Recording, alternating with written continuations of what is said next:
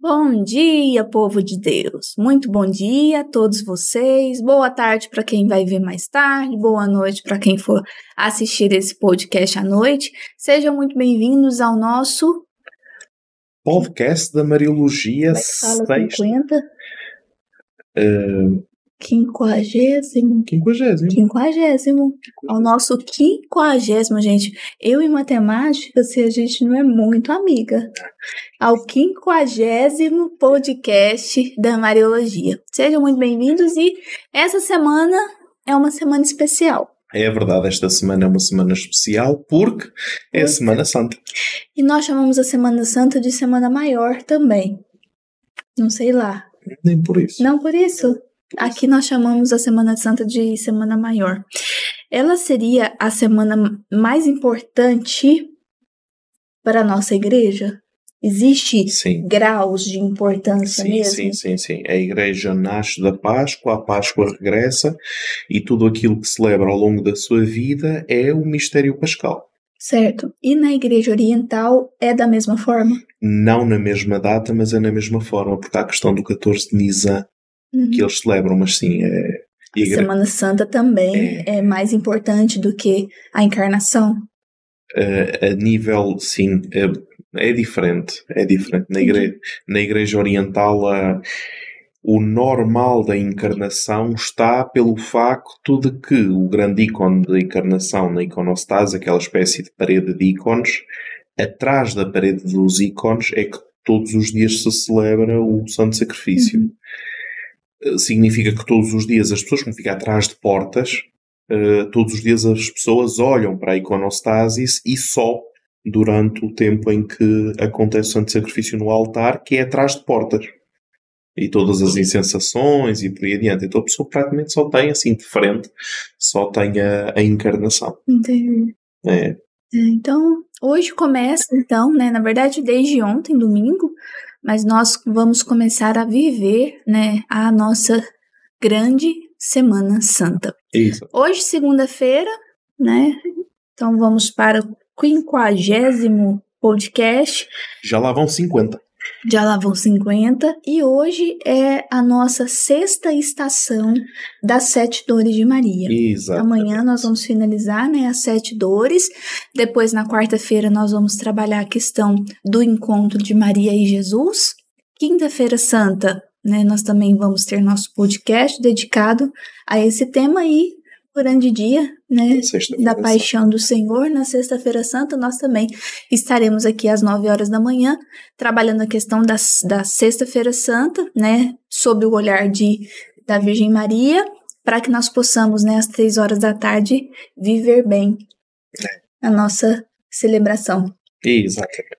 E para começar, vamos começar rezando. Hoje a, a nossa sexta estação, o tema é Santa Maria acolhe em seus braços o corpo de Jesus descido da cruz. Esse também, essa também é uma estação da Via Sacra, né? Da Via Sacra. Então, é importante você que tem a devoção, né, da, da Via Sacra, por exemplo, na primeira sexta ou todas as sextas-feiras, essa é uma das estações também da Via Sacra. Então, Santa Maria acolhe em seus braços o corpo de Jesus descido da cruz. Vamos rezar então, em nome do Pai, do Filho e do Espírito Santo. Amém. Nós te louvamos e bendizemos, Senhor, Porque associaste a Virgem Maria à obra da salvação. E então começamos pela leitura do Evangelho de Mateus. Claro, desta vez já estamos no capítulo 27, abeiramo-nos do final, versículos 57 a 61. Jesus já morreu, Jesus está na cruz. E, segundo o evangelista Lucas, ao cair da tarde, chegou um homem rico de Arimateia chamado José. Mateus. Desculpa. Mateus. O evangelista Mateus. Ah, exatamente, o evangelista Mateus. Eh, Ao cair da tarde, chegou um homem rico de Arimateia chamado José, que também era discípulo de Jesus. Foi ter com Pilatos e pediu-lhe o corpo de Jesus. Então Pilatos ordenou que lhe fosse entregue. José, tomando o corpo de Jesus, envolveu-o num lençol branco e colocou-o no seu túmulo novo, escavado na rocha. Depois, rolou uma grande pedra sobre a porta do sepulcro e foi-se embora. Estavam Maria de Magdala e a outra Maria em frente ao sepulcro. Ora, uma passagem aparentemente inócua.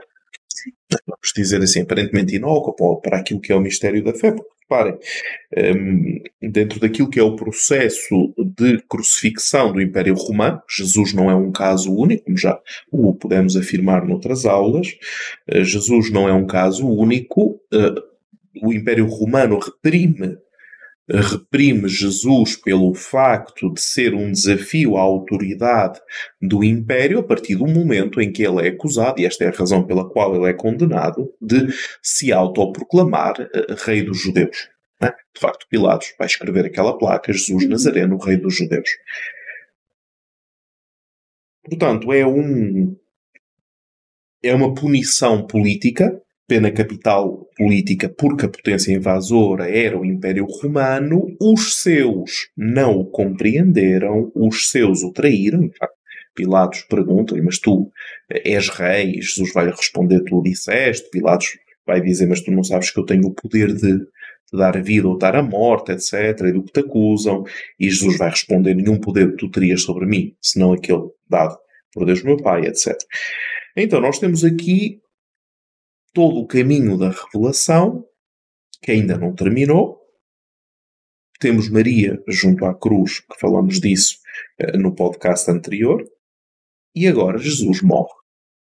A partir do momento em que Jesus morre, as usanças, dado que os, uh, os hebreus tinham em relação ao corpo, uh, em relação ao corpo do defunto, todo um conjunto de rituais, dado que noutros evangelhos vai dizer, dado que era dado que estavam a preparar para a Páscoa, para não ter os corpos, etc. Porque, para vocês terem uma ideia, o, este espetáculo horrendo era de tal forma horrendo que quando o faziam na cidade de Roma, as pessoas cobriam o rosto para não ver estes corpos, porque não é apenas um corpo que foi morto, é a forma, o processo em que o corpo se transforma perdoem-me a expressão, em carne picada. Muitos de nós já vimos A Paixão de Cristo, do Mel Gibson, eh, não está longe da realidade. Hum. É? é emocionante, etc. Não está longe da realidade. Agora, pegando nisto, deixem o corpo, deixem o corpo, lavam o corpo, vão colocar lá os tais perfumes, o tal lençol, que depois nós conhecemos como som de sudário mais tarde, etc. O tal lençol branco, e envolveu no túmulo novo. Claro que uh, estavam presentes Maria de Magdala e a outra Maria, na tradição da Igreja, alguém disse: não, não, esta outra Maria seria Nossa Senhora e tal. Claro que a exegese bíblica já explicou quem é que seria esta outra Maria e não é, uh, não é Nossa Senhora, a Virgem Maria. Melhor, Mateus não narra a Virgem Maria.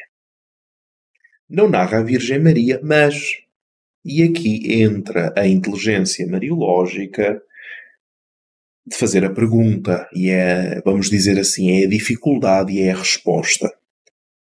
Estamos a falar do mistério da fé. Caso contrário, não tinha razão de existir ou de ser narrado no Evangelho. Se não interessa, não é narrado. Se gasta rios de dinheiro por cada palavra que se escreve e depois todas as cópias manuais que se fizer. O que é que nós temos aqui? Temos José de Arimateia, discípulo do Senhor, que o tira da cruz. Ajudado por quem? Não faz sozinho. As mulheres que subiram, como vai dizer em Atos dos Apóstolos, as mulheres que subiram da Galileia para Jerusalém acompanhavam à distância o acontecido. A família acompanharia à distância o acontecido vamos colocar alguns limites, que família é que seria, de família direta de Jesus, o único que aparece vai ser Maria, os discípulos vão-se embora e fica o discípulo amado, que nós Sim. atribuímos que seja a João. Então, de facto, João, quando descreve este, o episódio da cruz, muito específico, aqui não. Mas reparem no particular. José tomando o corpo de Jesus, Maria tomando o corpo de Jesus envolveu num lençol branco. Maria envolveu em faixas e colocou num túmulo novo. Maria colocou Jesus numa manjedoura. Ora, a manjedoura, e já tivemos a ocasião de ver uh, no presépio, no, na apresentação do, do presépio, da arqueologia do presépio, como as manjedouras, nós imaginamos sempre que ela está a quatro tábuas simpáticas e por aí adiante, como aquilo que nós consideramos manjedoura na época, segundo os dados arqueológicos, é mesmo um recipiente escavado na rocha. Ora, os padres da Igreja, uh, reparem, colocou no seu túmulo novo escavado na rocha. Os padres da Igreja leram nisto a dimensão pascal da perpétua virgindade de Maria. Ou seja, quando Lucas vai narrar o nascimento de Nosso Senhor Jesus Cristo,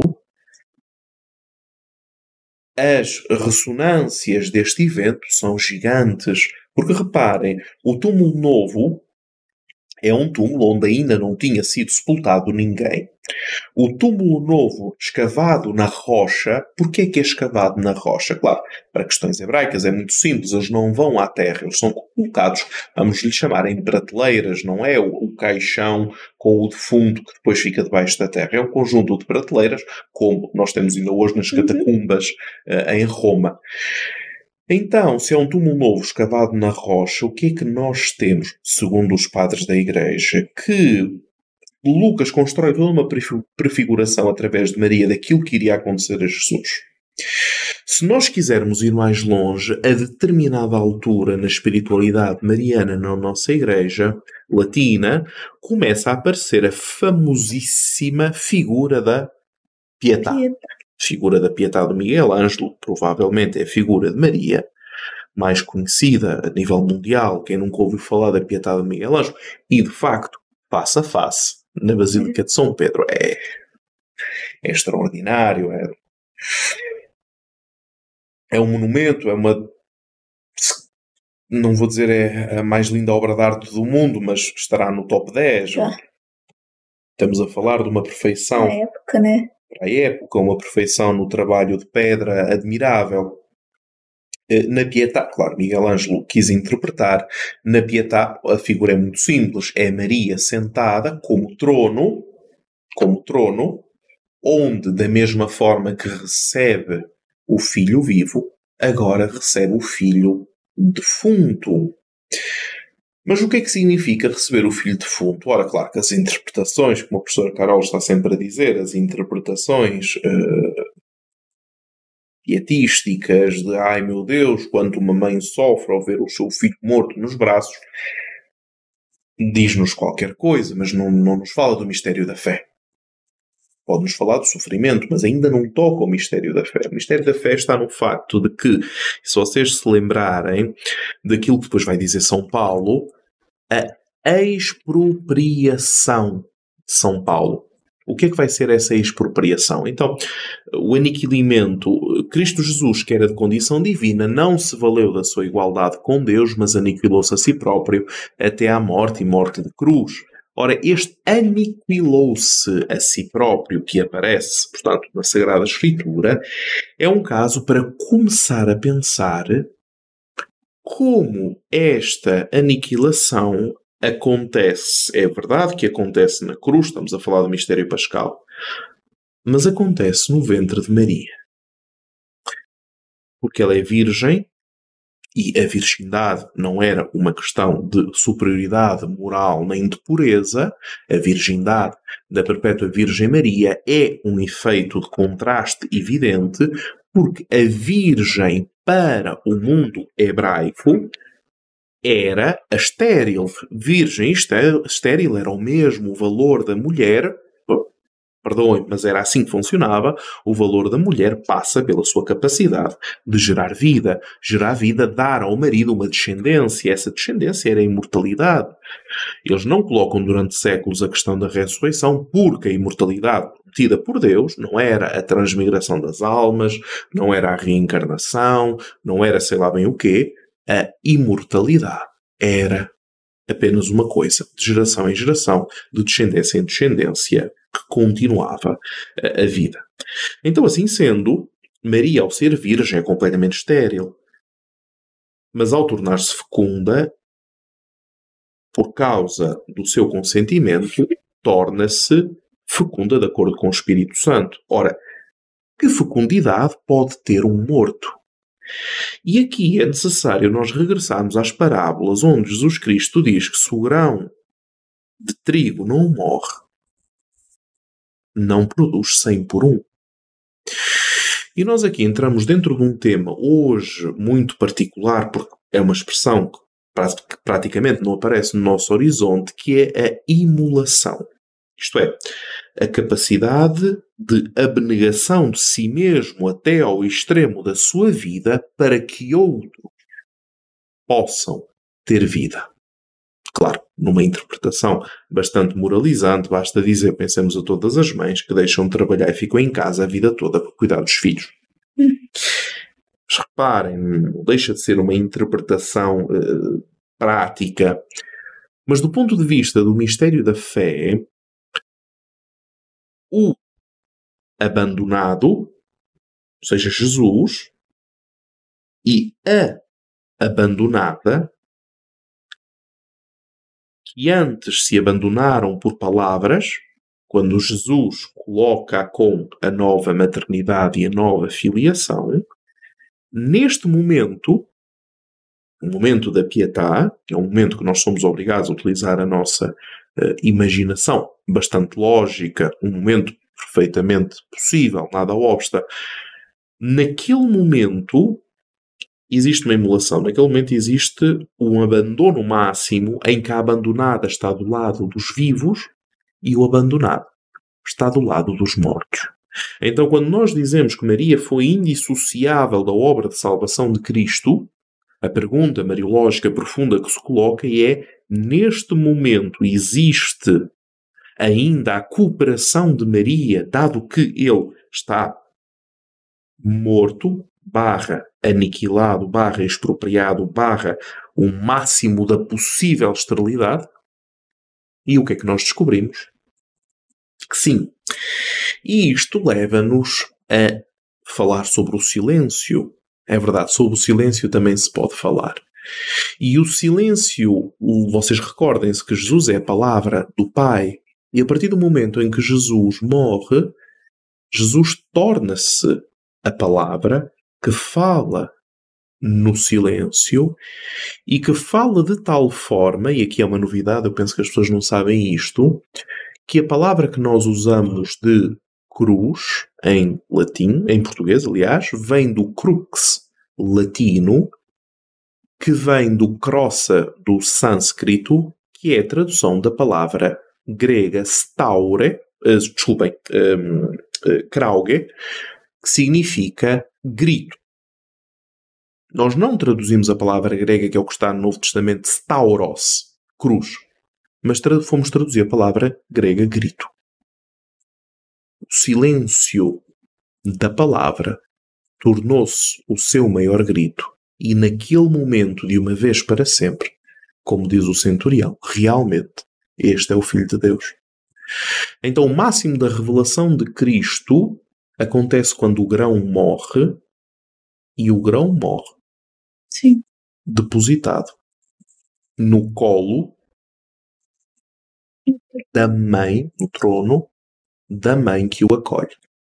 Inclusive na obra de Miguel Ângelo, é, as pernas de Maria são bem mais são gigantes, são gigantes né? Não é um colo normal que de uma mulher baixinha, né? São monumentais. É, são desproporcionais em relação ao corpo. É um trono mesmo. É como se ela fosse o túmulo novo, e de facto, na perpétua virgindade, ela é o túmulo novo. E depois diz o texto que uma grande pedra foi rolada à porta do sepulcro, os padres da Igreja leram isto com uma perpétua virgindade, ou seja, recebe um filho de uma vez para sempre e aí permanece. E José de Arimateia vai-se embora, ou seja, o anjo, depois que Maria deu o seu consenso, deixou a casa. Retirou-se. Retirou-se. Lá está. Permitam-me. Eh, parece a Anunciação. Nós, quando comparamos isto com a Anunciação de Lucas, é difícil não ver os pontos que ligam uma coisa à outra. É o mistério pascal a acontecer. Alguém pode dizer não está na Sagrada Escritura, e eu vou dizer de facto não está. Mas o oferecimento que a mãe faz e dá o seu consenso a uma maternidade que se expande, maternidade universal, que oferece o filho que sabe que tem que morrer como ele mesmo disse várias vezes para que se complete a vontade do pai, tal como aconteceu nela, como aconteceu em São José, como acontece no filho. E que mesmo assim continua em igreja, apesar de todos eles terem fugido, é um mistério grandioso da imolação de Cristo, do oferecimento de Maria e de Maria assumir-se, aqui já estamos em Mariologia muito contemporânea, Maria uh, assume-se como o local onde a mesma fecundidade do Espírito Santo na Anunciação agora será a mesma fecundidade na geração dos novos filhos no mistério pascal. Percebem? É a grandiosidade de um mistério de tal forma profundo que, que nos leva mais ao silêncio do que à palavra. Mas é isto que nós estamos a meditar. Isso. Exatamente. É isto mesmo. Então, olhar para Maria, né, que acolhe em seus braços o seu menino morto, né, o seu filho morto, vai além da dor de uma mãe. Muito além. Vai além da dor, né? Vai além da Mas dor. do, do assumir de novo, que nós falamos sexta-feira passada, né, na, na maternidade que se expande, né, nesse legado, nessa herança que Jesus deixa, ela reassume aquela maternidade ali, né, como trono que ela é. Que agora, em vez de ter o, em vez de ter o filho para o oferecer, não é? o filho como criança, nós o temos, filho agora já está imolado. né? nós temos algumas obras assim. Agora, aquilo que, que ela oferece, como a pintura de Dolgorro, é Mater Dolorosa, aquilo que ela oferece ao mundo é o filho morto. Não está a E acusar. poucos estão ali para ver. E poucos estão ali para ver. Ela não está a acusar o mundo. Não. Maria não está a acusar o mundo. Maria está a aceitar que a vontade de Deus Pai seja assim e que aquela, aquele seja o caminho, o único caminho pela qual o homem se torna realmente quem ele é. Provém de Deus e em direção a Deus vai. E é nessa via matriz que o homem se configura a via crucis. Eu ia dizer assim, né? É muita fé. Mas mais do que isso, ela é a fé, né? Resposta, a plenitude Ela- da resposta do homem. Tem muita fé. Ela é. É a fé. ela é a fé. É a fé. É. Ela é o o novo Abraão, não é? Abraão era o pai e da fé. mesmo, né? Mas que Exatamente. a imolação Só que Abraão, acontece. só que Abraão ia imular Isaac.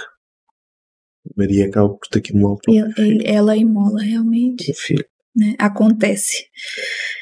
E deixamos essa baita reflexão, meditação, contemplação, para nós podermos viver toda essa Semana Santa da melhor forma possível.